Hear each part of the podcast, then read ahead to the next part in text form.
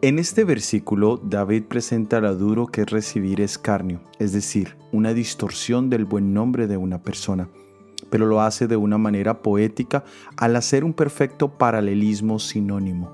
Y además de esto nos habla de lo difícil que es atravesar esas situaciones solo, sin apoyo físico o emocional. Una vez más, este pasaje tendría una aplicación directa en la vida del Mesías. En el Evangelio de Mateo capítulo 26 versículo 38 nos dice, Entonces Jesús le dijo, Mi alma está muy triste hasta la muerte, quedaos aquí y velad conmigo. Aquí vemos el cumplimiento literal de este versículo en el libro de Salmos. Durante su sufrimiento sus discípulos le abandonaron.